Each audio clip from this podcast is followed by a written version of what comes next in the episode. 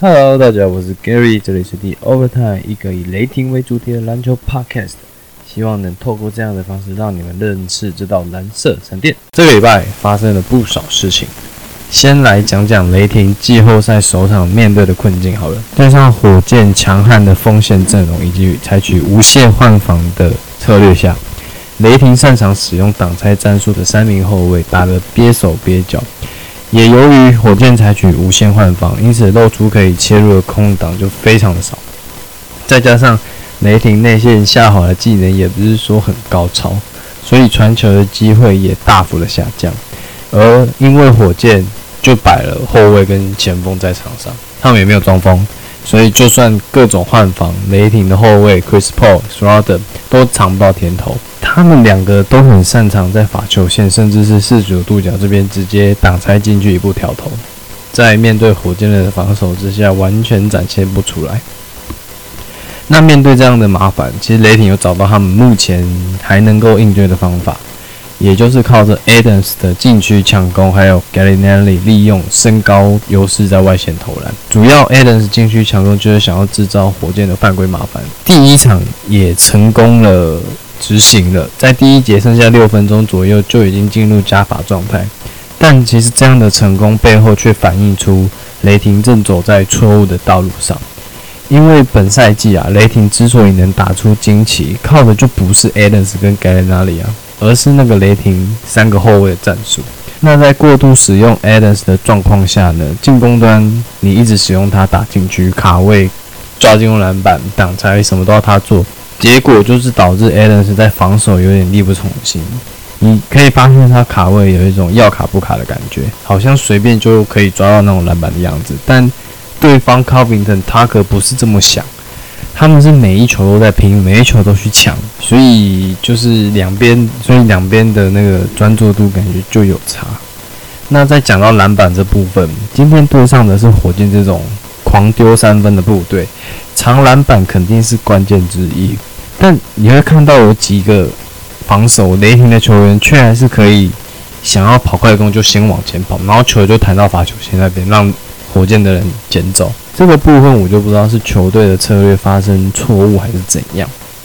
但我觉得以一支 NBA 球队来讲，而且你还有 Chris Paul，当下应该就可以判断是不是要继续偷跑吧。而且以 Chris Paul 的威严，我不信那些年轻人不会不听他的话进来帮忙抢篮板。讲完雷霆遇到的困境，那我们就来讲讲这个系列赛，我觉得 X Factor 是谁？我认为是 Darius Bazley。SGA 的部分我就先不讲了，重点就是要赶进攻。虽然他的身材是比较偏瘦，有点弱势，面对到像 Tucker、Covington、Green 这样的前锋型球员。基本上一碰他就扛不住了，就快跌倒了。球可以保得下来，算幸运这样子。但雷霆目前看来最有本钱切入跟撕裂防守的，也就只有 Shay Gilgis Alexander，他才是那个可以切入、去突破、去找出方法的人呢。我觉得就多试几次，多找找手感吧，不要不敢出手。反正最差也就是输一场了，对吧？第二场就重新来过。至于 Basley 呢，复赛后的他早就证明他是可以用的，连续几场二十分几乎没有问题。当然到了季后赛强度变高，但拿下十几分应该也不是一件困难的事吧。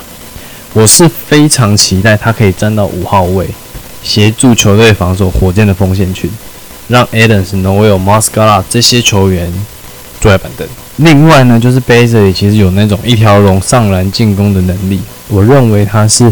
Alexander 之后切入的第二选择，因为他有身高又够瘦，敏捷度够，又是左手。最后，最后，今天要来讲一下雷霆的防守。我知道对于哈登，目前雷霆是喊不出任何一个名字可以单防他，让他们拿出那种先包夹再去协防的策略，也肯定不同。因为季赛完全没有拿出来使用过，这种抢局数的季后赛一定也不会拿出来用，拿出来用也只是被打假的而已。但问题是哦，你守不住哈登还好。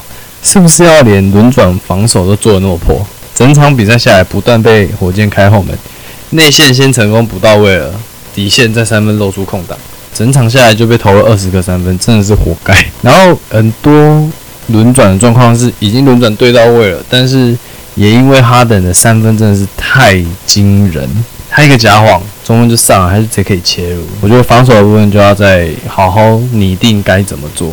好，来讲一下 Galo 好了，我觉得他真的是相当称职。第一场上砍下二十八分吧，然后你看他那个拿球投外线真的是有够轻松，就是好像就好像你雷霆找不到进攻方法，你球给 Galo，他就会帮你投进两分。我是不期待他会打出那种明星级的成绩啊，不过他应该不会让雷霆的球迷太失望才对。那讲完比赛部分，我们要来回想一下，不知道你们还记不记得最后一场对上热火的时候？马斯卡拉的绝杀三分球送热火回房间休息。其实哦，雷霆还送出一样东西，那就是今年的首轮选秀权。好，这个故事就要从二零一六年四年前开始说起。当年雷霆从七六人换来了 Jeremy Grant，就是后来取代掉 Melo 打先发，然后现在在金块打得还不错的那个球员，送出的是 Eliasova 跟二零二零年的首轮选秀。而这个选秀权是前二十顺位保护的，也就是说，最终如果雷霆没有拿到前二十顺位的话，将自动转换成二零二二跟二零二三的二轮选秀。也就是说，那个选秀权就要送给别人就对了。那讲完故事之后呢，讲讲现在发生什么事。由于雷霆击败热火，也就确定最差最差也是在联盟第九的位置。然后又因为联盟新的选秀制度，哈，那些没有进季后赛的十四支球队会拿到前十四顺位，也就是我们说的乐透区。那从第十五顺位开始，就会依照例行赛的成绩下去排。所以我就看了一下，一雷霆目前最差第九这个成绩，应该就是会拿到第二十三、二十二。或是二十一这三个其中一个，所以根本不会在前二十。所以说那球如果莫斯科不进的话，搞不好就保住一个首轮圈，而且就在明年，那不今年呢？对，就在今年。对啊，好吧，就这样送掉了。好，反正没差啦，选秀权也是够多的，是吧？好，那以上就是今天的延长赛。如果你喜欢我的内容的话，欢迎下次再跟我一起进行延长赛。我是热爱雷霆的 Gary，拜拜。